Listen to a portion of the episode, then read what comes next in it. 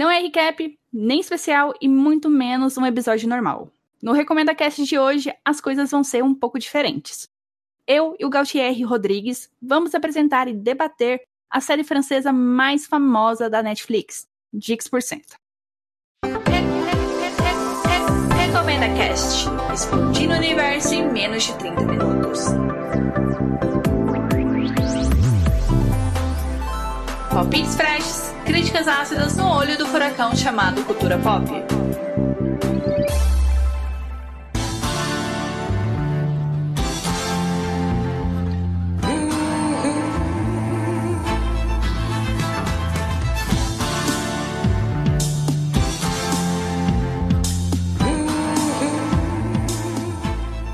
Lá, começando esse episódio, eu tenho um convidado inédito aqui no podcast, o Gautieres Rodrigues, que é jornalista e especialista nos bastidores sobre as celebridades, sobre cinema francês. Tô certo ou errada? Ó, oh, quase. Na verdade, acho que foi a série de X% que me deu um pouco de background, sabe? Assim, de, de, de mais informação sobre o cinema francês. Mas assim, pode dizer que eu gosto muito de séries. É uma coisa que eu tenho acompanhado muito nos últimos anos, assim. Ainda mais no ano passado, com essa coisa de pandemia. Eu acho que eu assisti umas 20 séries em um intervalo de dois meses, assim. Foi uma, foi uma loucura. E Dix% foi uma delas. Então, chamei a pessoa certa para falar da série.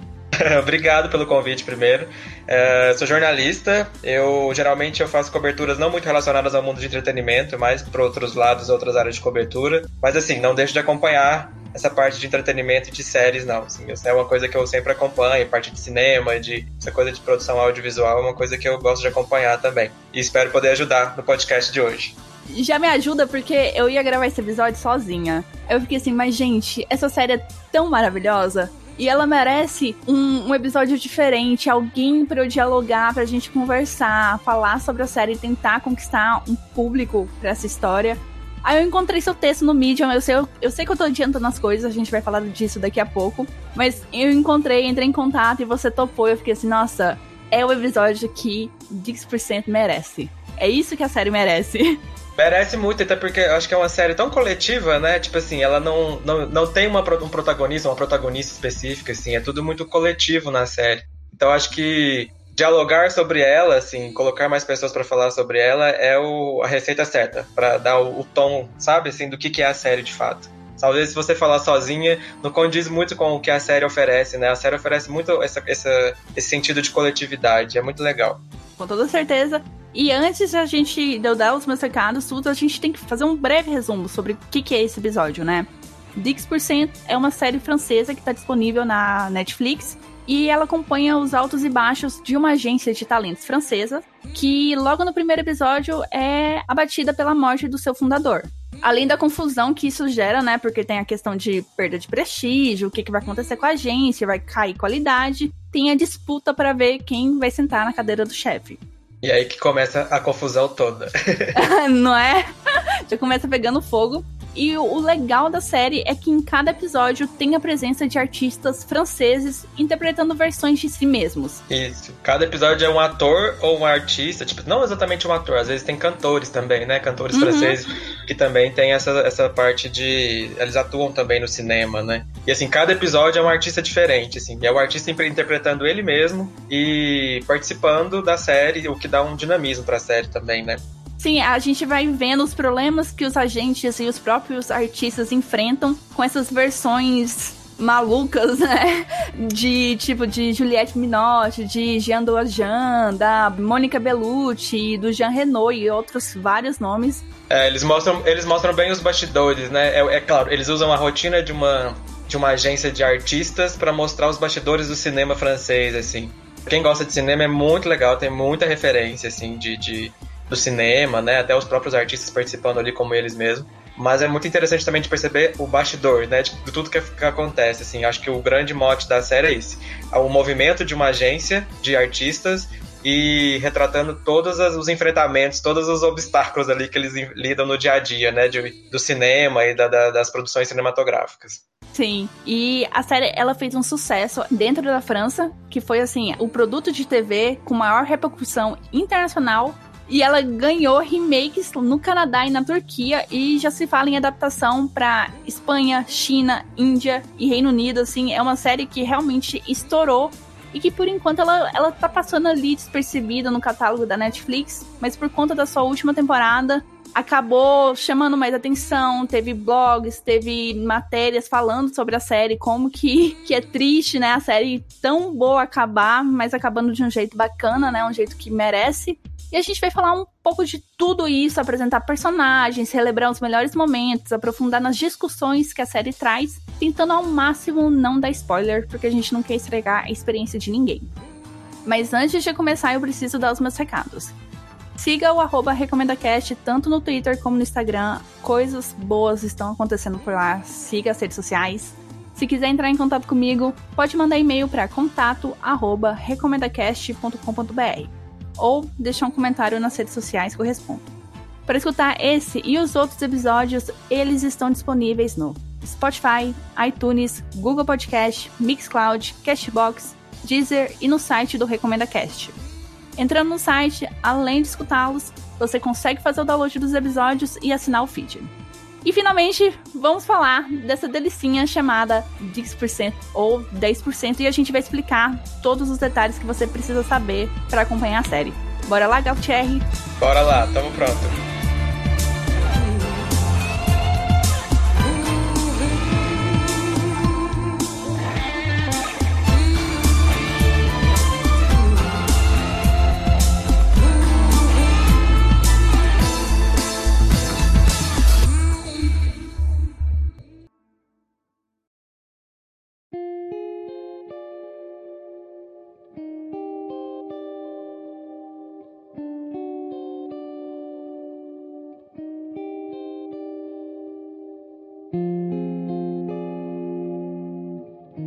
Para começar, a gente vai contar como que a gente conheceu a série. Eu, Thierry, por favor, já que você é o convidado, faça as honras.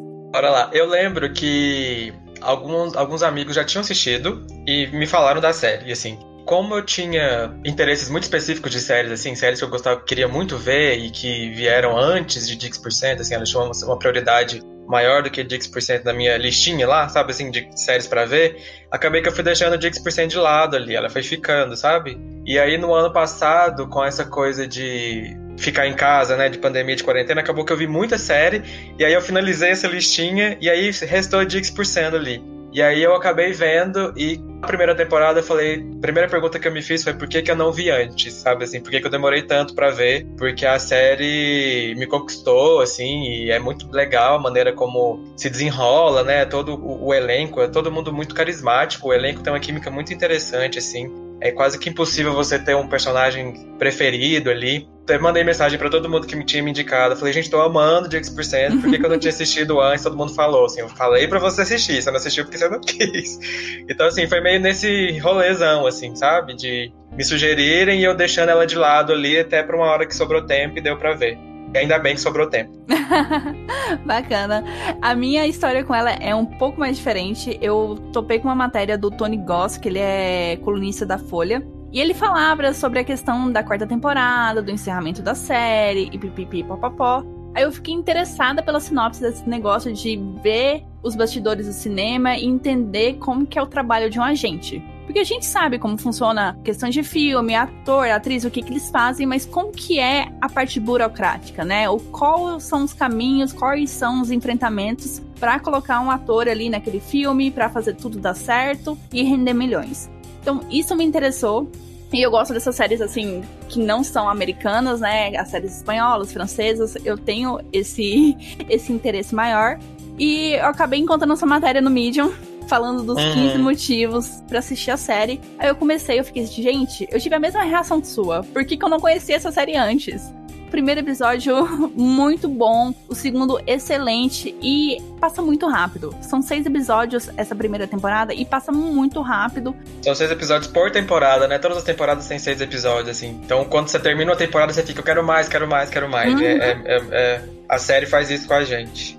Aí eu terminei, assim, a terceira temporada. Eu, nossa, tô chegando na última temporada, por favor, eu quero mais, porque tem tanta coisa para render, tem muito assunto para discutir. E a série traz um olhar não romantizado do cinema, porque ela propõe críticas ela faz questionamentos muito relevantes para o momento atual. E assim, eu queria mais. Não é um negócio cansativo, chato. Não, você fica entretida pelos bastidores e ao mesmo tempo pelas, pelos plots ali dos personagens. Sim, a, a rotina da, da, da, agência, né?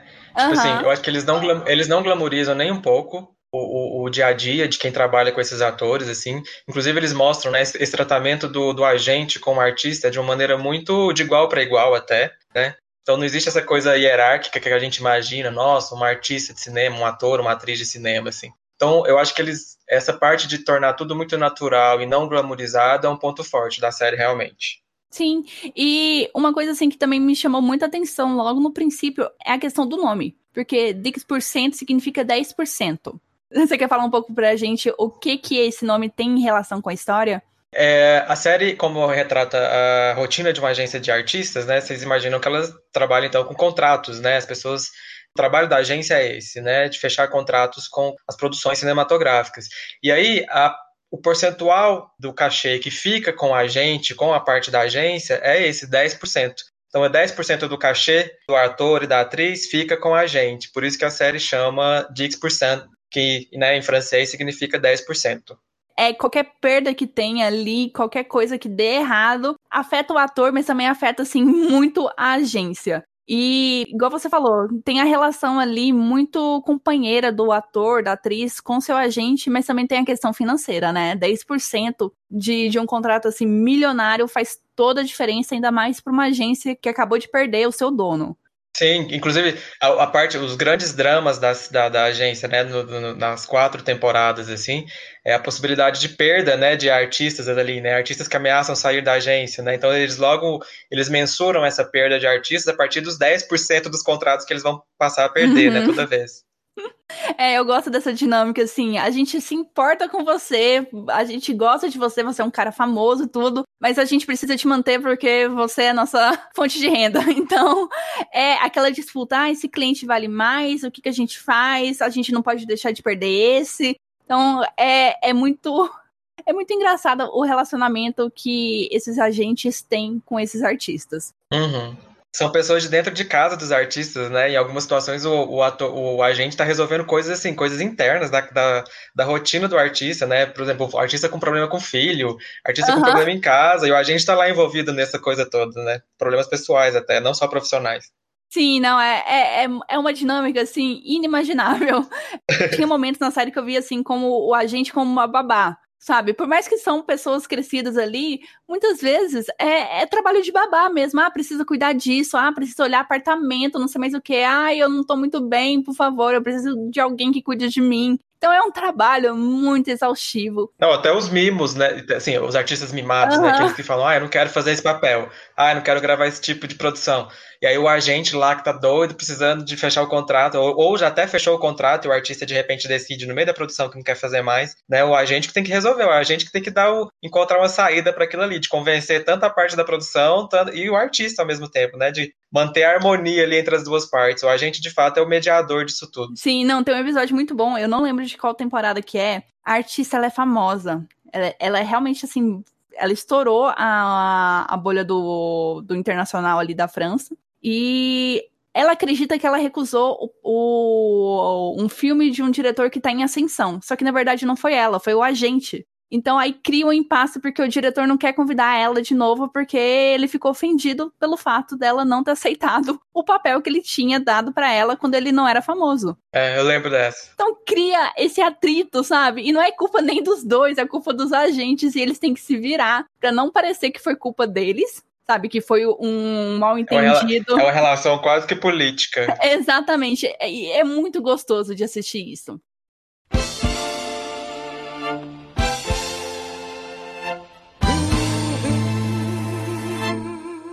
Como a gente já falou, tem toda essa. Como que eu posso dizer? essa retirada da camada romântica sobre o trabalho de um ator e atriz, você vê o tanto que é desgastante, como que tem conflitos ali, né? Não é tudo maravilhoso. Às vezes tem conflito entre o, a atriz e o ator principal, com o ator e o diretor, o ator e a produção. Nossa, é assim, problema atrás de problema. É uma profissão que eu, que eu, que eu entendi assim que não é para os fracos, é muito difícil de lidar. E o jeito que a série trabalha isso é de uma forma assim muito dinâmica, muito engraçada, que te seduz, né? Que você realmente acredita que, que aquilo ali é maravilhoso, por mais que, que seja um trabalho muito penoso. Sim, eu acho que o que eles trabalham muito bem, assim, que, que é o que eu coloco até como grande diferencial das, das produções europeias, é como eles trabalham, aprofundam no, na personalidade dos personagens, assim, sabe? Eles humanizam o personagem até a última gotinha ali possível. Então eles trabalham, por exemplo, ao mesmo tempo que eles trabalham essa questão da rotina da agência de, de artistas, né, a relação dos agentes com os atores e com as atrizes, eles também retratam a consequência desse trabalho incansável na vida pessoal dos agentes, assim, né? Então eles retratam essa consequência disso tudo dentro da casa de cada um dos agentes, né? A pessoa que não tem tempo para o filho, né? A outra que não tem tempo para conversar com a mãe. Então, tipo assim, eles mostram como que o impacto disso, né, de um trabalho exige muito, né, que ocupa quase que todo a rotina ali das pessoas, né, inviabilizando qualquer contato com a vida pessoal delas, o impacto disso na vida pessoal dos agentes também. Eu acho isso muito legal de mostrar. Sim, tanto que tem no começo ali da, do primeiro episódio mesmo, tem a Camille, que. A, não é spoiler a gente falar que ela é filha de um dos agentes ali da agência que a série retrata. Só que ela é uma filha ilegítima e ela tá indo conhecer o pai, porque o pai nunca deu bola para ela.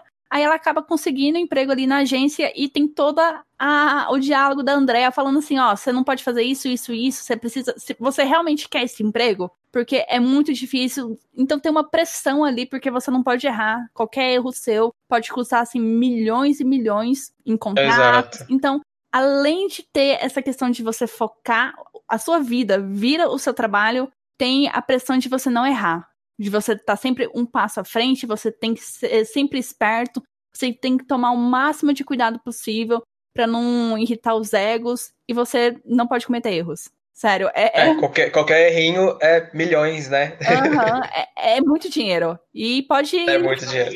E pode ocasionar na, na falência da empresa, né? Pode acabar com tudo ali. Vexame internacional, enfim. E que bom que você já falou dos personagens, Gaucherry. Eu quero começar a conversando sobre os quatro principais, né? Com a morte do dono da agência da ASK, ficam os quatro personagens ali para lidar com a situação e para gerir esses atores, essas atrizes, diretores, comediantes que são agenciados pela agência. Começar pelo Matias. Eu acho que o Matias é o personagem assim que eu menos gosto da série. Eu acho ele muito mercenário, eu acho ele muito inescrupuloso e ele é o mais insensível ali dos quatro agentes. Ele é muito eficiente, só que Sim.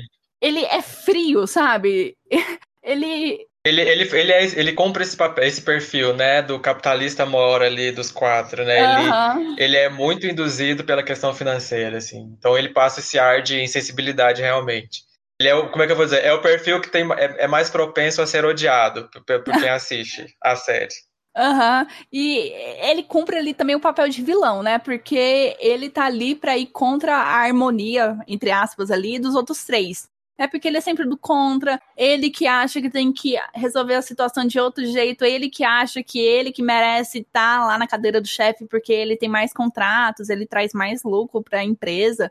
Ele é muito mercadológico e tem esse negócio da relação dele com a Camille, que, nossa, é terrível. Eu fico com muita dó dela, porque ela começa a trabalhar lá e ele simplesmente ignora ela. Na verdade, foi a contragosto dele, né? Ele não queria que ela trabalhasse lá, né? É. Era tudo que ele menos queria, assim. Tanto é que ele tentou, de todas as formas, ali, inviabilizar, enfim. Mas eu, eu acho que ele, ele cumpre esse papel realmente na série, assim, de esse perfil antagônico, né, em relação à agência em si, né? Tanto que mais para frente, quem for assistir a série vai perceber tudo isso, assim como que ele sabota de, algumas, de alguma forma algumas coisas e atrapalha outras. Existe até ele interfere na relação de agente com artista, em outras relações de agência ali dentro da agência mesmo, sabe assim? Então ele tem essa, ele circula muito de maneira muito estratégica, visando muito o poder e o dinheiro, assim. Ele, ele é esse perfil. Não é, ele é um personagem assim muito difícil. Realmente, se você não sentir empatia por ele, tá tudo bem. Não é realmente pra sentir. Eu tá gosto... ok. é, eu gosto que no final ele melhora. Não é aquele negócio assim, ah, virou o, o mocinho. Mas ele melhora porque é. ele percebe o tanto que ele era merda. É, eu acho que um diferencial bom, assim, da maneira como os personagens são tratados em Dix por é isso, assim. eles mostram essa dualidade humana, sabe? Assim, uhum. todo mundo tem esse lado bonzinho, tem um lado bom e tem um lado ruim, assim. Uh, claro que em alguns personagens, até por questões de roteiro, até o lado bom é mais trabalhado ou o lado ruim é mais trabalhado, assim, para manter essa, essa coisa, uh, o roteiro caminhando, né? Uhum. Mas eu acho que a série deixa isso muito claro, assim, são seres humanos, eles humanizam ao máximo. E nenhum ser, ser humano é perfeito, sendo 100% bom ou 100% ruim. Todo mundo tem os dois lados ali. Então isso fica muito claro na maneira como eles retratam cada um dos personagens da série. Sim. Vamos seguir em frente e falar do meu personagem favorito. Eu não sei se você tem um personagem favorito, Galtieri. Eu fiquei pensando sobre isso antes de começar o podcast. Eu, eu acho super difícil de falar em personagem, pra mim, assim, super difícil de falar em personagem preferido em Dix por Sand, justamente por essa questão, assim, como todos são muito bem trabalhados, assim, eu, eu quando eu me simpatizei pela série foi pelo conjunto, sabe? Uhum. Isso ficou muito claro para mim, assim, a química do elenco, assim, esse, esse linguajar de ator, ator ama falar isso, né? Química do elenco, o elenco tem química. Mas isso fica muito claro para quem assiste, eu acho, e todo mundo é uma harmonia muito clara, assim, sabe? Eles parecem ser muito um ambiente muito legal de trabalhar ali, sabe? Parece que foi uma série muito bacana de ser feita. E eles passam isso nas atuações, na maneira como tudo é retratado. Existe até um, um, um quê de improvisação em algumas horas, assim, sabe? É tudo muito natural. E aí eu fiquei pensando, gente, é muito difícil de achar um favorito. Assim, mas claro, tem um ou outro ali que eu acho que me simpatizou mais e que me fez acompanhar mais até o final da série. Eu acho que a própria Camille, eu gosto muito dela, da função que ela exerce na série, assim, e como a história dela vai do início ao fim, muito bem desenvolvida. O Hervé também, né, que é o assistente. Adoro ele. Da, da, é um dos, dos assistentes de agente, né? Ele tem essa, essa função hierárquica dele é um pouco menor do que o, o agente em si. Mas ele é perfeito, assim, da maneira como ele atua e tal. Até comecei a seguir no Instagram depois o ator, achei ele perfeito. Assim, eu não consegui, eu lembro que eu comecei a odiar uns e depois já no, no final das temporadas eu tava amando também todo mundo, assim, sabe? Mas eu acho que eu destacaria esses dois. A Camila e o Hervé, até pela relação que eles constroem também, os dois, ao longo da série. Nossa, é uma relação muito boa. Eu super entendo esse negócio de começar odiando e depois começar a gostar. A Noemi, que é a outra assistente de agente também, que tá ali é, no, no núcleo principal. É uma personagem que eu não gostava e chegou assim, no final eu já tava adorando ela. Porque. Não, ela tá perfeita na quarta temporada, ela tá perfeita. Nossa, é. Eu acho que acharam um ponto da personagem. Ela tava meio perdida ali, não sei. Sim. Ela, ela tava. Não tava legal o jeito que, que ela tava é, envolvida no plot. Aí na quarta temporada ela deslancha, eles abraçam essa coisa meio esquisita dela sabe? Esse negócio meio excêntrico que ela tem e vai muito fundo e vai muito bem. É, até eu ia falar ela mesmo, assim, ela foi uma das que eu também não comecei gostando, mas que depois, no final de tudo, eu falei, nossa, não tem como não gostar, sabe? Assim, uhum. você consegue, você começa a encontrar justificativas pro que ela era no início, assim. Eu entendo. e ao contrário de você, eu sou muito fácil para me apegar aos personagens. Eu claramente tenho um que eu não gosto, que é o Matias, e o meu favorito é o Gabriel. Claro que assim, ele é favorito, eu ficava super animada quando tinha um episódio centrado nele, que ele ia ter que resolver um problema com algum dos atores ou um dos atrizes que ele gerencia. Mas eu também gosto muito da Andrea, da Arlette, são níveis de, de empatia diferentes, mas todos são queridos. Mas eu ficava assim, com os olhos brilhando sempre que tinha um episódio do Gabriel, porque eu sabia que ia ser engraçado, ia ser muito bom e é, ia ser engraçado porque ele tem essa aura mais engraçada, mais humanizada, ele trata as pessoas de um jeito assim não burocrático, né? Ele trata realmente com uma é. amizade. É. Ele é amigo dos seus agenciados. E eu acho isso muito legal, muito saudável. Você começa a perceber na série como que as relações com os artistas, elas são muito definidas pela, pelo perfil do agente, né? Assim, uhum né, o nível de relação, né, que eu estou dizendo assim. Então o, o Daniel, o Daniel, é Daniel, Gabriel, né? Gabriel. Olha, eu me perdendo. Gabriel, por ser esse perfil mais gente da gente, assim, sabe, menos, mais informal, né, de um tratamento menos, menos, como é que eu vou dizer, cerimonioso ali, ele mantinha essas relações mais improvisadas mesmo com os artistas, assim. Eu digo mais improvisadas no sentido de como é que eu vou dizer, mais receptivas, né? Ele era mais tranquilo, assim, eram relações mais menos formais com os atores, né? Que demonstrava bem, bem nitidamente essa questão da amizade mesmo, assim, que ele tinha com alguns artistas. E ele tinha um negócio de improviso, sabe? Ele, ele não tem, ele não te passa uma, uma visão assim profissional. Né? O dele é mais no improviso, tudo. Ele não sabe muito bem o que, que tá fazendo, não sabe se vai dar É certo. uma bagunça, a mesa dele é cheia de papel, é a sala mais bagunçada. Ai, por isso eu acho que eu identifiquei com ele, sabe? ah, ele é maravilhoso.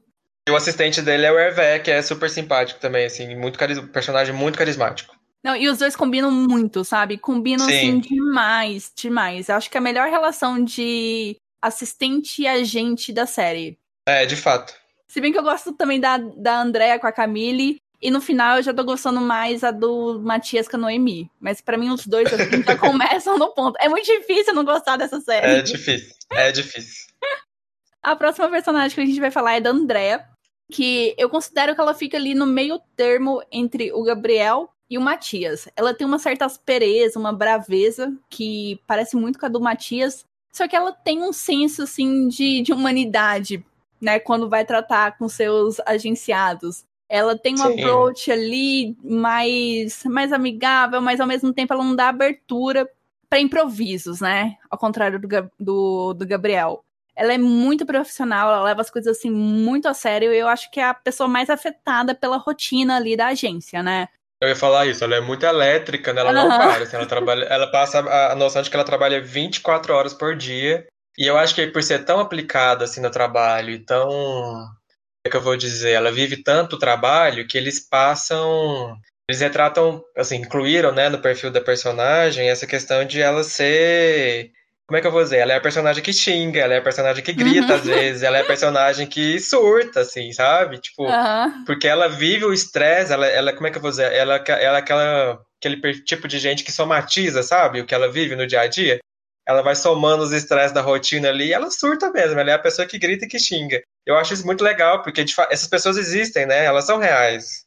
Não, realmente, você falando, eu tô, tô passando aqui pela minha cabeça toda vez que tem alguma reunião e ela precisa lidar e ela começa a xingar, principalmente quando chega outro personagem lá, que eu não vou revelar porque é spoiler, mas você sabe quem que eu tô falando.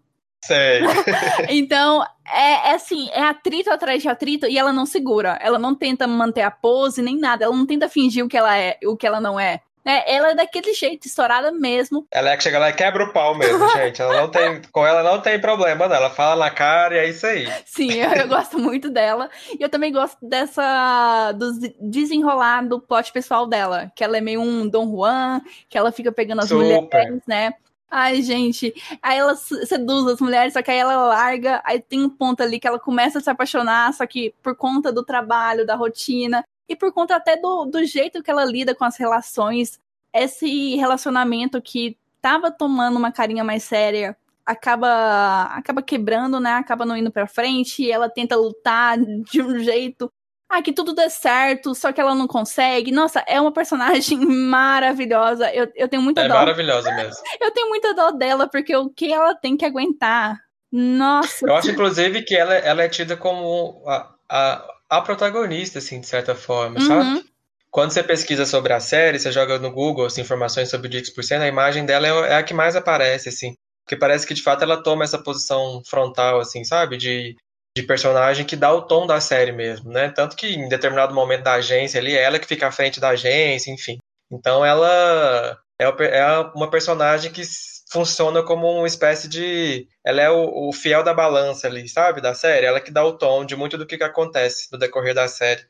Não, e assim, olhando para os artistas, ela pra mim foi assim a pessoa que eu mais me apeguei, que eu fui procurar o trabalho dela e eu vi assim que a área dela não é o drama, é mais a comédia. Eu fiquei assim, gente, É. essa mulher é incrível. Essa mulher é fenomenal e ela tá, ela tá crescendo. Ela participou da última temporada de Killing Eve. Não, ela é uma atriz maravilhosa. A atuação dela é perfeita na série. E assim, e é bom, é bom falar que, por exemplo, entre uma série e outra, eu acho que até entre a terceira e a quarta temporada houve um hiato de anos aí, né? De gravação. E ela não perdeu o tom do personagem, assim, em nenhum momento. Ela mantém aquela uniformidade da atuação dela de uma maneira muito, muito clara, assim, é muito bacana de ver. Sim, não, ela é excelente. O nome dela é Camille Cotinho, alguma coisa assim. Camille Cotin, Cotin. Cotin que escreve. Ah, Exato. é. Tá, não, perfeito. Eu tava vendo uma entrevista dela com o Graham Norton, ela contando que ela foi fazer uma, uma, uma sketch de um programa aí francês, e o programa francês fez- deu certo, tudo, eles queriam fazer um filme. Aí eles foram lá pra Inglaterra, aí o pessoal propôs para ela subir lá nas grades do Palácio da Rainha, não sei qual, não é o Buckingham, é outro palácio, ela subir ali nas grades e gritar pelo príncipe Harry, na época que ele uhum. tava solteiro. E ela ficou lá gritando por cinco minutos, ela achando que a polícia ia chegar, né, para tirar ela da grade, os turistas tudo olhando para ela, ela de salto alto, agarrada na grade a uns três metros do chão, gritando pelo Harry, sabe? Então ela é uma, é uma atriz que se propõe a isso. E eu acho isso extremamente foda. Que ela abraça a questão do personagem, do, do roteiro, da ideia e vai fundo. Exatamente. A, a atuação dela é bem calorosa mesmo. E a última gente é a Arlette. E a Arlette, para mim, é a maior decepção da série. Não porque a personagem dela seja ruim, mas é porque ela não tem um momento dela brilhar não tem nenhum episódio centrado nela gerenciando algum artista dela. Não tem isso, tem alguns momentos ali ela dando dica, passando experiência, né? Porque ela, em relação aos outros, veio de uma geração mais velha. Ela tava ali vendo o Sebastião, que é o, que é o fundador da agência, criando a, a SK. Então ela é de outra geração uhum. e, e eu sinto que isso impediu da personagem se conectar com o restante. Mas eu é gostaria verdade. muito de ver. É, eu gostaria muito de ver um plot dela, porque ela parece uma pessoa assim, super tirona, que não, que não aceita as coisas quando não fazem do jeito que ela quer, né? Que uhum. ela não, não, não que ela seja mandona, mas ela tem um jeito que de fazer as coisas e ela tenta seguir o mais fiel possível. E ela é muito inteligente. Sabe, ela é muito esperta, ela dá dicas ali pro pessoal e você percebe o tanto que ela é esperta, como que ela tem experiência no ramo. Ela é a enciclopédia da agência, né? tipo assim, ela conhece o cinema francês do início ao fim, assim. Não, é. Eu acho que você falando agora, de fato, me veio isso na cabeça, assim. É, a gente não conhece a casa da Arlette, né? Parece que não mostraram essa rotina pessoal dela, não aprofundaram nesse, nesse lado do personagem dela, assim. Ficou muito centrado no dia a dia dela ali na agência, mesmo assim de uma maneira muito superficial mesmo, assim. Mas eu, eu gosto muito do que ela representa, assim, de certa forma, sabe? Ela é um, como é que eu vou dizer, um acréscimo interessante ali na rotina, é um elemento a mais, até com essa coisa de, ela, ela é quem agencia os atores e artistas mais antigos, né, ela tem esse contato com o pessoal mais da antiga do cinema francês, e ela tem todas as informações de cabeça, assim, ela é quase que a enciclopédia realmente.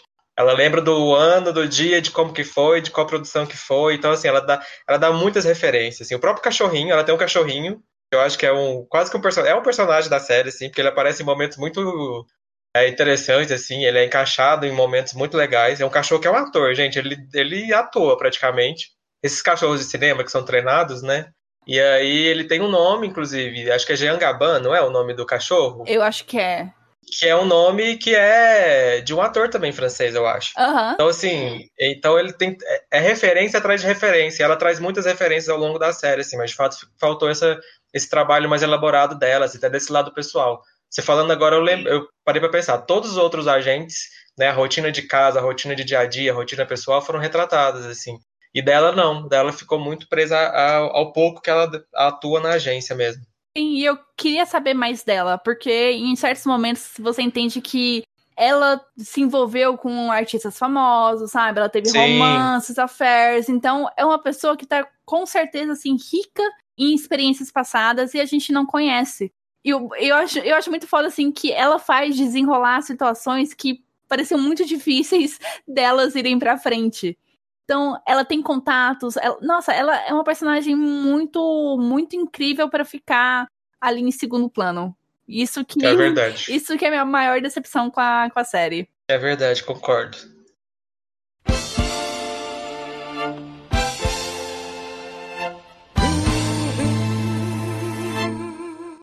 A gente falou dos protagonistas, agora tá na hora da gente falar das nossas participações especiais, assim, que, que ficaram na, na memória. Que você lembra e fala assim, nossa, hilário, momento assim, inesquecível, esse episódio é incrível. Você quer começar, Gautier? Eu começo. Eu tenho vários, assim, eu acho que. A gente tem tempo. Então, bora lá. eu, eu, eu gostei muito da participação da Isabelle Huppert, né? Que é uma das grandes atrizes do cinema francês, assim já tinha assistido vários filmes com ela, inclusive a participação dela foi muito anunciada pela imprensa de quando ela ia participar da série. Foi um dos chamariz assim, né, do público para assistir a uhum. série, que ela é muito ela é muito querida na França e é um episódio muito dinâmico assim. é, é interessante como eles, o roteiro, ele retrata as características do artista, né? Tipo, a Isabelle Huppert é conhecida por participar de milhares, centenas de, de produções cinematográficas. Ela é conhecida como uma atriz incansável no, na França, assim. E eles tentam trabalhar isso de uma maneira muito legal no episódio dela, mostrando que ela é incansável realmente, ela é capaz de participar de várias produções ao mesmo tempo, simultâneas, e isso ficou foi tratado, retratado de uma maneira muito engraçada. Gostei muito da participação dela. Gostei da participação da Juliette Binoche também, que é o que se passa no Festival de Cannes, né? Esse episódio é maravilhoso, a gente tem que falar um pouquinho dele. É legal mesmo de, de falar depois. Eu acho que foi. É um episódio. Acho que. Não sei se eu gostei tanto pela participação dela, mas pelo episódio em si, sabe? O episódio ajudou, de certa forma, eu acho. O episódio é muito legal. Eu gostei também da Mônica Bellucci, que ela não é francesa, né? Ela é italiana, mas ela é uma franco-italiana ali, ela tem um, um, pé na França e bastante conhecida também, atuou em muitos filmes na França. E o episódio dela também é muito legal, eu acho. Ela vai pra festa, né? Tipo assim. Uhum. Ela, e, e, ela é agenciada pelo Gabriel, inclusive, né? Uhum. Então eles têm essa, essa relação entre, entre o agente e dela, assim, é muito legal de ver. Eu gostei também do episódio. Um episódio, assim, que me rendeu conhecimento até cinematográfico foi o episódio do Jean do Jardim. O tema central do episódio dele é que ele estava com dificuldade de sair do personagem, sabe? E aí eles fazem. Ele faz muita menção, a própria. Acho que é a Andrea Martel até, né? A personagem da Andrea, que faz essa menção ao Daniel Day-Lewis, que é o ator inglês que, assim, o ator mais premiado do, do cinema, o ator que mais ganhou Oscars de melhor ator. E aí, que o Daniel Day-Lewis também tinha essa dificuldade, né, de sair dos personagens depois que ele fazia filme. Foi ele que fez o Abraham Lincoln, naquele filme do, do chama Lincoln, eu acho. E aí depois, em razão desse episódio do Jean do Jardim, eu fui pesquisar sobre o Daniel Day-Lewis, assim. Então, são episódios que depois que você termina de ver, você vai pro Google, você vai pesquisar coisas, assim, sabe? Você começa a conhecer coisas a partir da série também. E por último, agora da quarta temporada, eu gostei da participação da Charlotte Gainsbourg, que foi, acho que é do primeiro episódio da quarta temporada, foi muito aguardado também, né? Ela que é atriz e cantora, bastante conhecida na França, e eu acho bacana como eles ironizam, né, a figura dela de alguma forma, assim, dela sussurrando, dela falando baixinho, porque ela é aquela cantora que canta baixinho, né, que fala quase que sussurrando, tipo Billie Eilish. e aí ela, eles brincam com isso, assim, são referências que só pegam quem conhece os artistas ou que só entendem quem depois de ver a série vai pesquisar no Google e conhecer mais os artistas que estão na série, assim. A série te leva a fazer esse tipo de coisa. Então esses episódios que eu falei foram episódios que me levaram a conhecer mais e pesquisar coisas sobre cada um deles. Eu só tenho mais um episódio para acrescentar porque eu concordo com todos. E até os episódios assim que eu não conhecia o artista, eu precisava parar e procurar no Google para entender, né? Para pegar as referências também. Porque tem personagem lá, tem hora que o agente vai lidar não é com o artista, mas com o diretor. Que tem um episódio que o cara era youtuber e agora foi convidado para dirigir um filme. Aí eu, tá, esse cara era, era realmente youtuber? Aí eu fui pesquisar, nossa, ele realmente é youtuber, não sei mais o que. Aí eu fui. Você ganha muito conhecimento ali do ramo, você conhece novos artistas, esse episódio que, que eu vou citar aqui, que é um dos meus favoritos por causa da temática, sobre a questão da, da atriz ser mãe e ter ganhado filho recentemente, ela não consegue encontrar trabalho, as pessoas não querem contratar uma mãe, né? Ela deixa de ser uhum. gostosa, de ser desejada. E ela tá desesperada por dinheiro e ela topa fazer uns filmes, assim, muito duvidosos, participar de festas ainda piores. E é a atriz Audrey Flair, eu não sei falar o sobrenome dela, mas ela fez Intocáveis, que aquele filme que estourou no cinema internacional ganhou adaptação americana, que é terrível. E quando eu vi ela, eu fiquei, gente, eu não acredito que é essa atriz. Então, é, é muito bom você conhecer é, facetas de outros atores que você conhece, assim, por trabalhos menores ou que você só viu uma vez e você se surpreende com eles. Então, esse episódio Sim. dela, é, eu, eu não esperava que ela fosse tão engraçada. E ela foi. Tem um outro que eu gosto também, que é o do, do Jean Renault, a participação dele na quarta temporada. Que, assim, o Jean Renault é conhecidíssimo do mundo, assim, sabe? Ele participou de centenas de filmes, de filme de ação a filme de drama, assim. A participação dele era uma que eu ficava me questionando, assim, sabe? Quando eu vi as primeiras temporadas. Gente, será que o Jean Renault vai participar um dia? Porque eu já tinha visto muito filme com ele. E aí, a participação dele é muito singela, assim, ela é muito simbólica, porque ele é uma figura muito símbolo do cinema recente, né, da França, assim. Ele é um ator muito querido também. Tanto pela parte profissional, ele é um ator não muito como é que eu vou dizer? Ele não é aquele tipo de ator exigente, ele não é um ator fresco, sabe? Ele é um uhum. ator tranquilo, ele é tranquilão na dele. Eles retratam isso no episódio dele, trabalham também a questão de como ele é fiel ao, a quem trabalhou com ele, o sentimento de gratidão dele. Então, assim, a participação dele é muito simbólica para a agência, a SK, que estava passando por um momento difícil, e também simbólica por ser ele, assim, sabe? A maneira como ele é retratado na série. Eu gostei muito de ver.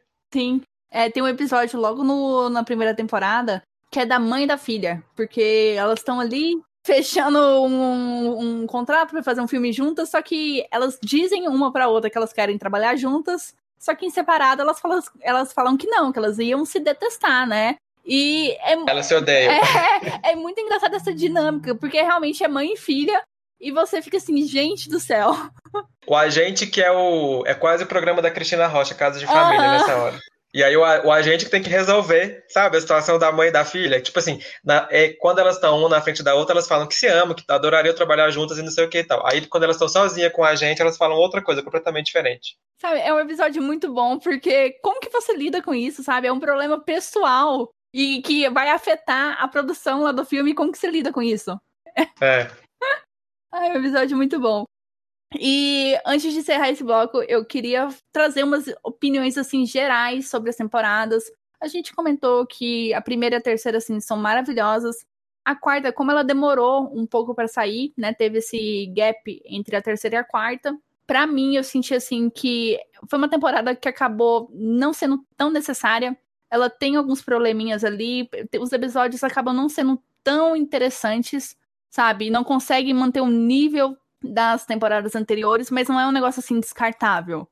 Ela encerra plots que, que são necessários e dá resoluções assim, caminhos novos para personagens que eu simplesmente adorei, que não eram previstos, né? E funcionaram tão bem. Só que eu senti assim que o tom dela não sei, não me agradou como que foi finalizado. Se tivesse. É, eu acho que seria possível ter terminado na terceira temporada? Seria. A série poderia ter acabado ali.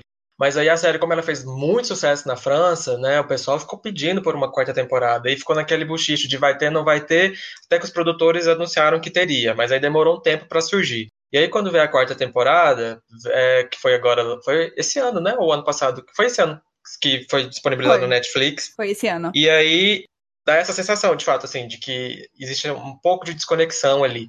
Mas, assim, para quem amou a série, e terminou a terceira temporada quase que órfão, assim, quando a gente termina as séries, a gente fica com esse sentimento, né? Terminou de ver todas as temporadas, a gente fala, meu Deus, agora o que eu vou fazer da minha vida? Acabou minha vida aqui agora, não tem mais nada para fazer. E aí eu fiquei com esse sentimento, falei, nossa, eu não vou conseguir ver nenhuma outra série agora enquanto não conseguir digerir e lamentar o fato de não ter mais episódios de Dix% para ver. A série poderia ter acabado na terceira temporada, mas ficaram brechas de roteiro ali que poderiam ser trabalhadas, né? Que que poderiam ser abordadas, exploradas em uma nova temporada. Eu acho que por isso que ficou, tornou-se possível essa quarta temporada.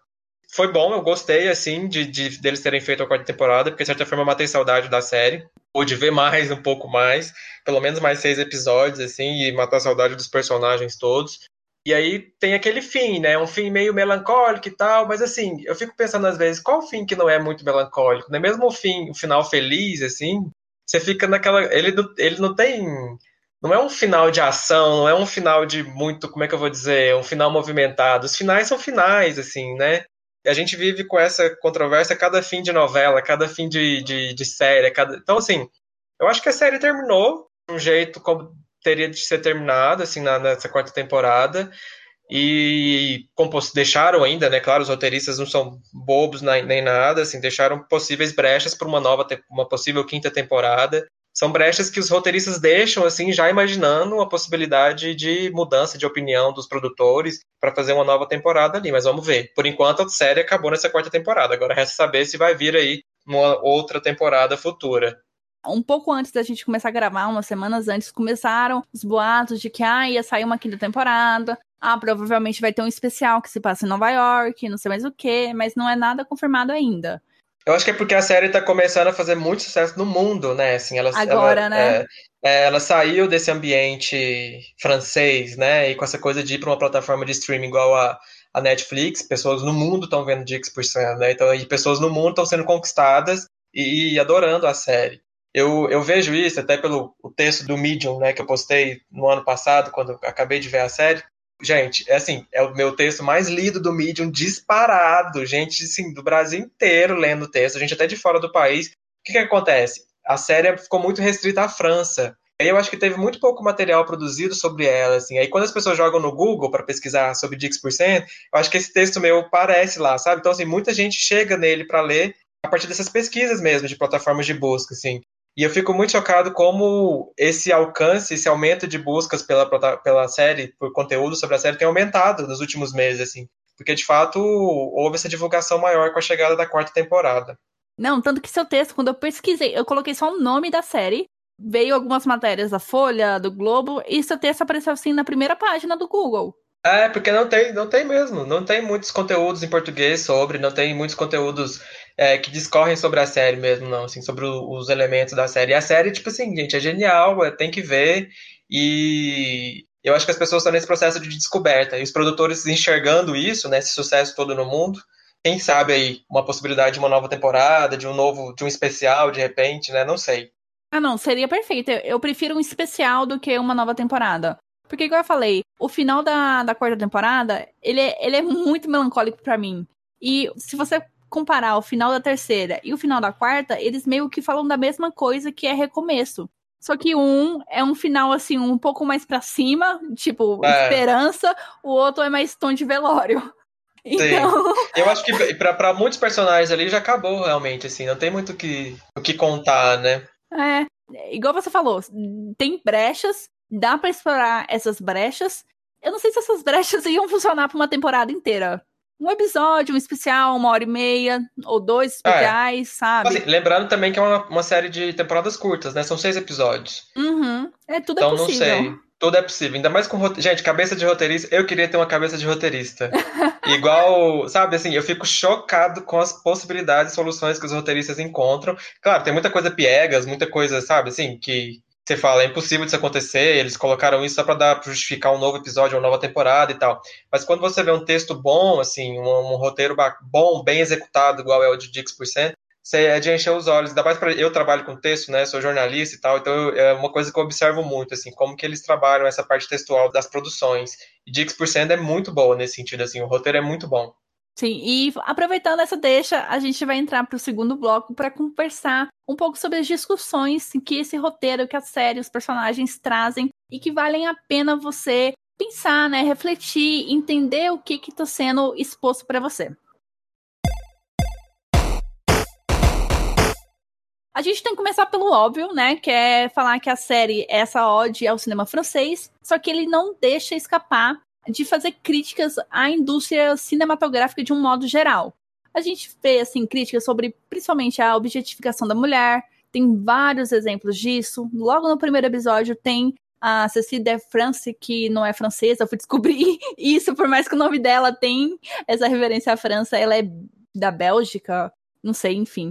E. É, se, for, se for belga, tá ali do ladinho. E é língua francesa também, lá. É, não, é que eu achei assim que ia ser muito irônico ela se chamasse Ceci de France e não ser francesa. É, mas a, a, Bélgica e a França, de fato, têm essa relação muito próxima, culturalmente falando, assim, porque a Bélgica foi muito influenciada pela França, até pela proximidade geográfica, assim, e por falar francês também, a, a língua ser uma das línguas oficiais do país. Aham. Uhum. Não, é, faz sentido, porque o, o, francês, assim, dela é impecável e ela é muito é. adorada pelo povo francês, né? Tanto que no primeiro episódio você vê o pessoal, assim, totalmente incrédulo, porque ela estava concorrendo a um papel no filme do Tarantino, né? Uma trilogia ali, e ela foi recusada por ser considerada velha demais. Exato. E ela é belíssima. Né, ela é linda. Eu entendo que tenha a questão da produção, porque sim, são três filmes. Ela ia terminar a filmagem com 45 anos. Mas isso não é o tipo de problema que você tem com, com, com ator, né? Você tem esse tipo de problema, de problema com uma atriz. Esse episódio traz o tipo de discussão. Ah, vale a pena eu mudar meu corpo, me sujeitar a uma cirurgia plástica para fazer um trabalho que talvez me renda assim fama internacional, etc. Ou eu posso continuar fiel a mim mesma e não me sentir mal por ter sido recusada por motivos assim machistas, misóginos, enfim. Né? É um episódio que tem muito a acrescentar. Tem outros episódios onde a atriz, que é um pouco mais velha, ela não quer mostrar o corpo. Ela tem uma cláusula no contrato falando que ela não quer filmagens dela nua E o diretor tá ali fazendo de tudo meio que para burlar esse desejo dela, né? Que é um, é um episódio assim que, nossa senhora, dá raiva.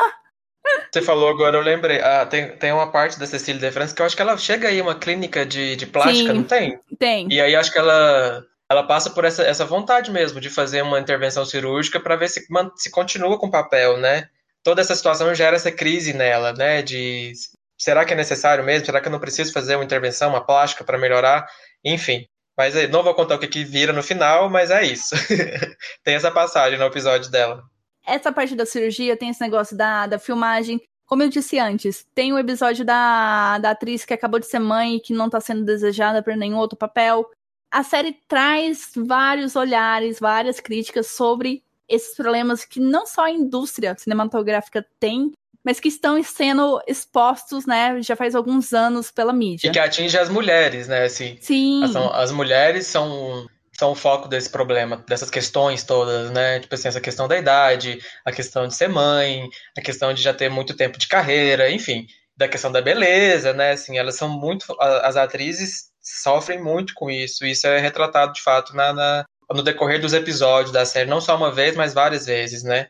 E tem também a questão racial também, né? Tipo assim, uhum. assim, com, com uma das personagens, é uma mulher negra, tá tentando ali a carreira de atriz, e ela sofre, assim, para conquistar papéis por ser negra, assim, simplesmente. É uma mulher belíssima, matriz francesa, e enfrenta todos os enfrentamentos possíveis, assim, as dificuldades todas, e jovem, né, inclusive, jovem e bonita, que seria, por exemplo, a receita ali, e talentosa, seria a receita básica ali para conseguir dar bem na carreira como atriz, e aí ela simplesmente é preterida, ela é rejeitada por ser negra, simplesmente. E a série trabalha isso também de uma maneira muito muito clara, assim. Deixa isso é um, é um tópico de discussão. Sim, não, e, e no caso, você tá falando da Sophie, né? Que é Exato. recepcionista, ela já tinha um gosto pela atuação e ela tá tentando alçar essa carreira, né? Essa, essa, esse caminho de sucesso. Só que ela percebe que ela tem muitas dificuldades porque as pessoas, né, a sociedade, as produções veem ela como mestiça né? Então ela não é negra o suficiente para fazer papel de escrava, né? Esses papéis que são direcionados para as pessoas negras, segundo a visão cinematográfica, mas também não é branca o suficiente para ser a protagonista do filme. Aí ela fica nesse dilema, né? O, o, que que eu vou fazer? Como que eu posso lutar contra isso? Né? Eu não posso Sim. mudar minha cor nem nada, mas o que que eu posso fazer? Então é muito angustiante toda essa luta que ela precisa ter, né, para ela entender como que a cor pode definir o, o papel que você merece receber? Sabe? Realmente é uma é personagem, verdade. é uma personagem assim que, que rende muito. Todo o plot dela é muito interessante, é muito foda. E rende nas quatro temporadas, né? Sim, não, é, acho que também ela é uma das minhas personagens favoritas. Junto com o Gabriel, assim, ela é excelente. E ainda, só voltando rapidamente nessa questão da, da figura da mulher na, na sociedade, tem uma coisa que me chocou muito é que você espera que, por exemplo, com atrizes famosas, né, de nomes assim reconhecidos, essa parte do, do, assédio, né, a questão de objetificação seja um pouco menor, mas a série mostra no episódio da Juliette Binoche lá em Cannes que ela é assediada assim por um produtor assim constantemente. E ela Sim. é a porra da Juliette Binoche, sabe? E o cara não dá sossego. Ela fala não, não, não, e o cara não tem respeito por ela. Acho que chama ela para jantar no navio, não tem uma coisa assim no barco tem, dele? Tem. Sabe, umas coisas meio malucas, assim. E eu imagino que isso acontece. É claro que acontece, né? Esse tipo uhum. de situação, assim.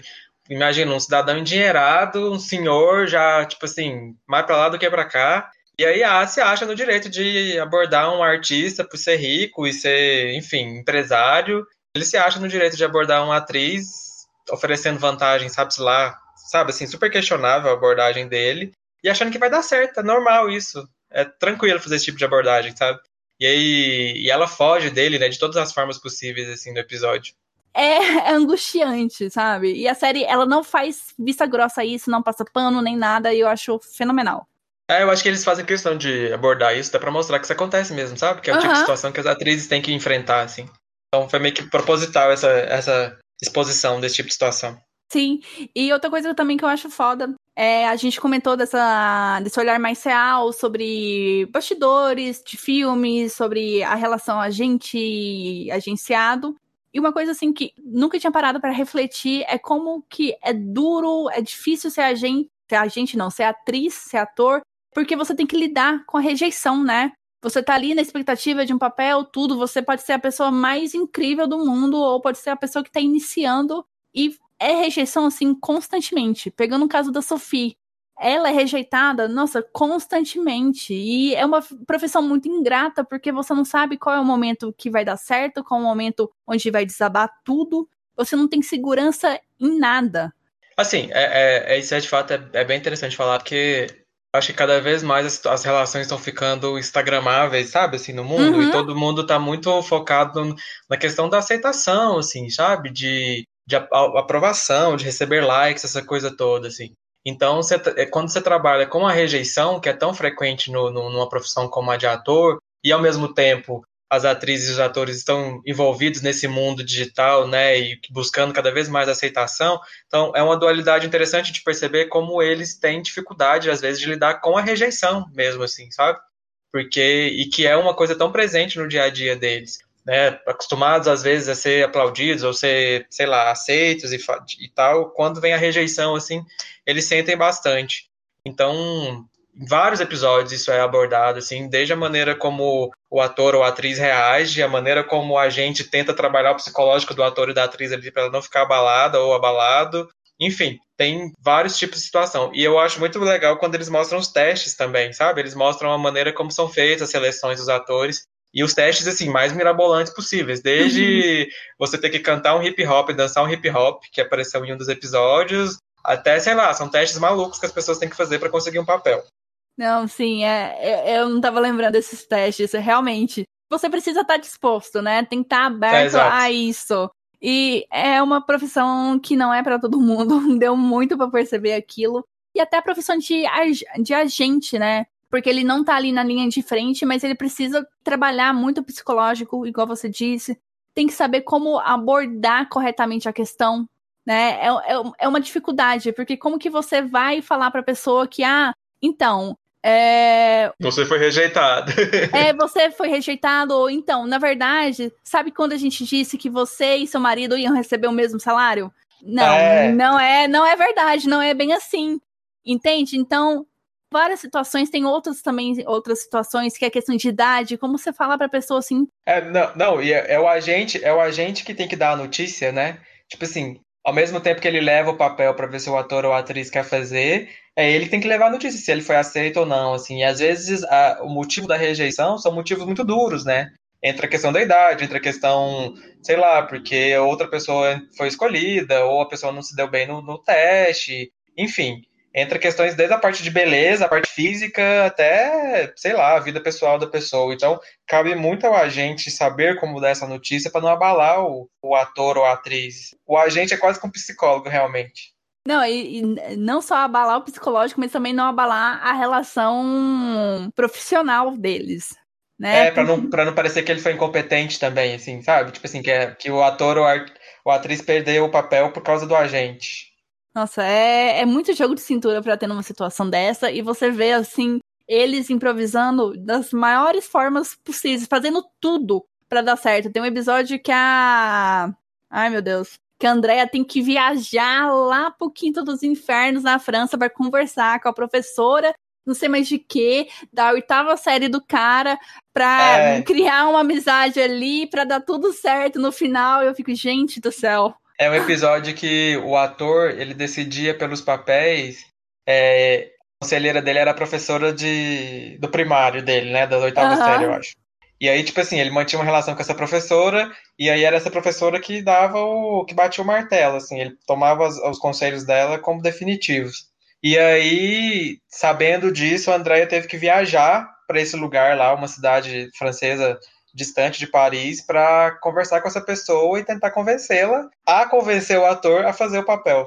É muito louco isso, né? Esse tipo de situação deve acontecer também. Porque assim, cabeça de artista, né, gente, vai entender também, né? Deve ter de tudo. É, vai entender.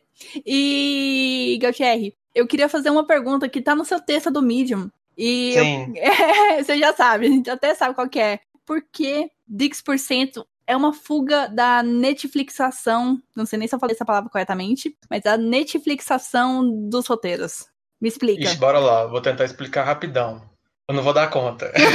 não, eu acho assim, eu acho que quando a gente começa a assistir muitas séries da Netflix, né, a gente percebe, claro, uma influência nas produções da maneira de produzir audiovisual dos Estados Unidos, assim, né? Eles têm características muito definidas. É tanto que quando quem estuda cinema ou quem pode fazer alguma disciplina relacionada a cinema na faculdade ou, enfim, cursos rápidos, qualquer que seja, a gente sabe que existem essas duas escolas de produção, né? A produção norte-americana e a produção europeia, e tem diferenças muito claras assim entre um e outra. Quando a gente assiste muita série da Netflix, a gente começa a identificar ali, né? Eu falo por mim porque, como eu trabalho com texto, eu começo a. Eu presto muita atenção nessa parte textual, de roteiro, como que os roteiristas criam saídas para justificar os novos episódios, novas temporadas. E aí você começa a perceber que as artimanhas são as mesmas, assim, sabe? E às vezes artimanhas completamente piegas para justificar uma temporada, às vezes, que não tem necessidade nenhuma, mas que é porque dá muito dinheiro, a produção tá lá no alto, tá sendo uma das mais assistidas do mundo todo. Enfim, existe uma tendência a essa Netflixação, quando eu falo Netflixação dos roteiros, é dessas características de roteiro mesmo, assim, e de comportamento textual das séries, de artimanhas, de estratégias que eles usam para justificar novas temporadas, para esticar um pouco mais ali a produção. E tem também a questão de como os personagens são tratados, né? Tipo assim, eu acho que muitas vezes os personagens são tratados artificialmente, não tem um aprofundamento como tem, por exemplo, em Dix que já é uma característica mais do cinema europeu, do cinema das produções europeias. E aí, quanto depois né, de passar ali por um, como é que eu vou dizer, por uma bateria de séries da Netflix, que eu vi uma atrás da outra no ano passado, assim, várias, uma atrás da outra. Produções da Netflix mesmo. Aí de repente me veio Dix% para ver, a diferença foi muito clara para mim nesse sentido, assim, sabe? Como o, o roteiro é trabalhado parece até despretensioso, mas não, assim, é uma característica deles de trabalhar com mais naturalidade, sabe? De dar um andamento mais orgânico para a história, de não forçar as, as coisas, assim. Você começa a identificar essa, essa naturalidade que é da escola quando eu falo escola europeia, eu também falo muito fortemente da escola francesa, assim, que é uma das principais escolas cinematográficas e audiovisuais da Europa. Eu acho que a França, é, quando você vê Dix%, você consegue identificar isso assim muito claro. Assim, é uma série que trabalha o personagem de uma maneira completa, assim. O roteiro ele é muito orgânico, ele se desenrola de uma maneira muito natural, por mais que tenha sido planejado, claro, roteirizado, não tem como não ser planejado, mas ele passa isso pra gente, para quem vê, assim, sabe? É uma coisa muito natural pra gente, que passa até esse ar de improvisação que a gente falou, e bebe muito nas, na, nas regras e na, nas características do cinema francês. Assim. É, acho que é impossível de não beber, até porque são todos atores ali que passaram pelo cinema, são todos produtores, diretores que fizeram filme na França, né? Então, é, quando eu falo essa Netflixação, é isso, assim, como que os roteiros da Netflix hoje, eles são desenvolvidos já prevendo é, artimanhas e estratégias para prolongar as séries. E são artimanhas e estratégias muitas vezes forçadas. Assim, se você parar para pensar, são, são coisas mirabolantes que saem da cabeça dos, dos, dos, roteiristas. E tanto é que muitas séries são criticadas depois, né? Porque, uhum. nossa, de onde que isso surgiu? Enfim. É, é, muito característica da Netflix mesmo, porque a Netflix tem, por ser, claro, plataforma de streaming, né? Que tem o, o, o arrecadação muito focada na questão da assinatura, né, de atrair muitos assinantes ali, é, ela é quase que obrigada a ter essa visão mercadológica da série também, né? A série tem essa, como é que eu vou dizer, essa essa espada capitalista muito forte fincada nas produções, assim, elas são muito produzidas também visando a questão mercadológica, publicitária, e hoje em dia, com a presença nas mídias sociais, né, eu acho muito interessante como a Netflix trabalha nas redes sociais, as séries todas, os roteiros todos. Então, assim, quando você analisa a história, o texto da história, assim, existe é, características muito claras do que é uma produção Netflix e do que é uma produção mais fresca, como é que eu vou dizer, com mais frescor, mais fresh, que é tipo a de X% no catálogo, como da Netflix. Enquanto você falava, eu tava lembrando, não tem uma estrutura assim padrão para os episódios, né? A não tem, não tem. Vai fluindo, vai a história vai, ser, vai sendo contada assim da maneira que é necessária ser contada. Então eu acho que é uma série que realmente ela não se prende e ela acaba te envolvendo nas surpresas que ela traz. Né? Porque nada ali é Sim. é muito óbvio. E às vezes até o, o, suspense, assim, exatamente, por não ser óbvio, quando você vê uma série de suspense na Netflix, por exemplo, você identifica o momento em que o suspense será desvendado. Você sabe quando aquilo vai acontecer. Em Dix% às vezes surge quando você menos espera, assim, sabe? Porque você tá tão envolvido na história de uma maneira tão orgânica e natural que as coisas acontecem e você é surpreendido, pega, é pego de surpresa realmente, assim. Não é aquela coisa que você já, já imagina, nossa, vai acontecer algo agora, vai acontecer. Não, não é assim, sabe? Por isso que eu acho que existe essa diferença, assim, de, de, de pegada mesmo, de roteiro. Não, eu vou começar a analisar isso mais nas séries que eu assisto da Netflix. Assim, eu gosto de muitas séries da Netflix. Sou. Tem grandes. Tem produções ali que eu, que eu amo. Que tô doido para chegar logo as próximas temporadas e para continuar vendo, assim. Mas é, essa parte de roteiro, até é uma coisa que a gente tem que prestar atenção, porque à medida que o tempo passa, tem ficado mais claro, assim, sabe? Parece que as produções são feitas muito com esse tripé de é, dinheiro, publicidade, mercado, assim, sabe? Então, a gente tem que começar a parar para pensar até que ponto ali existe uma liberdade artística ou uma liberdade de produção do roteirista e até que ponto existem intervenções mercadológicas na série, assim, é tudo muito, como é que eu vou dizer, é uma cadeia de influências, né, que existe. É, esse assunto aqui ia render outro podcast, porque tem toda a é. questão das produções saindo da Netflix, né? Porque surgiram novos streamings, então precisa de produções originais. E, gente, assim, vou contar uma, uma experiência minha, assim. É, e a França, os franceses, eles têm comportamentos muito próprios, né? É um país muito peculiar no sentido de comportamento, de ideologia, são pessoas, né? Tem toda aquela visão nacionalista da França, enfim. Eu conheço alguns franceses, alguns dos meus melhores amigos é francês, e eles têm comportamentos muito diferentes do resto do mundo, assim, no sentido de da própria relação com as mídias sociais até, sabe? Assim, da, da relação deles com com coisas que pra gente é super natural, assim. Eu tenho amigos franceses que até hoje não têm WhatsApp, gente. Eles não têm, eles não usam WhatsApp, simplesmente, assim. A gente conversa por chat de Facebook, às vezes, por inbox de outras coisas, assim. Mas eles não têm esse hábito. Não sei como que isso define, assim, mas eles tendem a levar a vida de, uma, de um jeito mais, como é que eu vou dizer? Menos, não é, não diria menos corrido, assim, mas uma vida mais alheia a essas influências todas que a gente tem, sabe? Assim, essa coisa americanizada de muita exposição, de muita presença na internet, essa coisa toda. Eu acho que tem toda uma questão de comportamento também na França que acaba refletindo na maneira como eles produzem conteúdo, né? Na maneira como eles retratam a, a como eles se retratam na, na, nas séries todas, assim, nas produções deles lá. É uma questão muito francesa até essa maneira de ter uma, uma, um desenvolvimento orgânico e natural do roteiro. Sim, e eu vou aproveitar esse ponto e te perguntar e perguntar caso você saiba a opinião dos seus amigos franceses. Vocês gostaram de Emily em Paris? vou te falar outra coisa. Eu assisti Emily em Paris e eu vou dizer que foi um dos motivos até que também me levou a assistir Dix%. É, eu já estive em Paris duas vezes e é uma das cidades que eu mais gostei de visitar, assim. Eu acho que é uma cidade interessantíssima. Tudo que falam de lá é verdade e mais um pouco e eu consegui conhecer a cidade de uma maneira muito completa, assim, sabe? De, uhum. de entender bem quais são os hábitos dos franceses, assim, e gostar muito das pessoas de lá. E também entender que a França, Paris não é branca, Paris é negra, Paris é, é mestiça, Paris é misturado, tem gente do mundo inteiro lá, assim. Então tem uma produção cultural muito fervorosa, então isso me fez gostar muito de lá. Então, quando eu decidi ver Dix% e ao mesmo também ver Emily em Paris, que são coisas completamente. Emily em Paris a gente tem que pontuar que é bem americanizado, né? Então, eu quis ver para ver Paris, você acredita? Não era para ver muita história, assim. Quando eu vi Dix% também tinha essa coisinha de ver Paris novamente, e eu achei super interessante de ter sido filmado ali no centro de Paris, né, que é o... Eles, eles dividem a cidade em áreas ali, e a área onde é, fica a agência ASK é a primeira área, ela é central em Paris, assim é, o First Arrondissement, que é os nomes que eles usam lá para definir as áreas, é onde fica, por exemplo, o Museu do Louvre, fica a Place Vendôme, fica a, a, as grandes lojas, as grandes grifes, tipo assim, é onde fica o, o fervorzinho da cidade, uhum. desse aspecto comercial.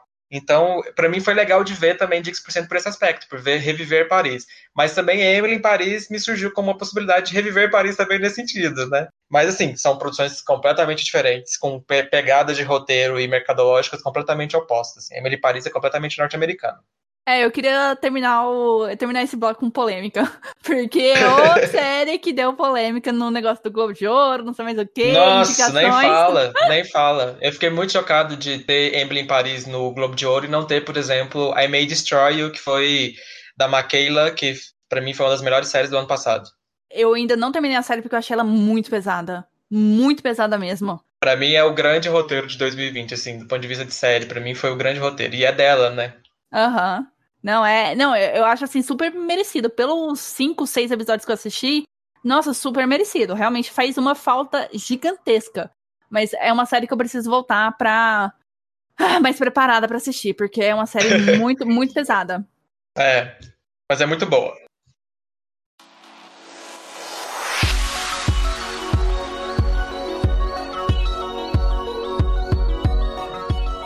Bom, gente, eu espero que esse episódio tenha te convencido a assistir Dix% e a entender por que, que essa série tá crescendo, tá bombando, né? Tá, tá virando esse, essa coisa gigantesca. E eu queria agradecer ao Gautier por ter aceitado primeiramente o convite de uma pessoa totalmente estranha que te mandou um e-mail assim gigantesco explicando os motivos desse episódio existir. Muito obrigada pela sua presença. Esse papo assim foi uma delícia. Realmente esse episódio não poderia ter sido feito sozinho. Eu precisava de alguém para conversar e muito obrigada por ser esse alguém.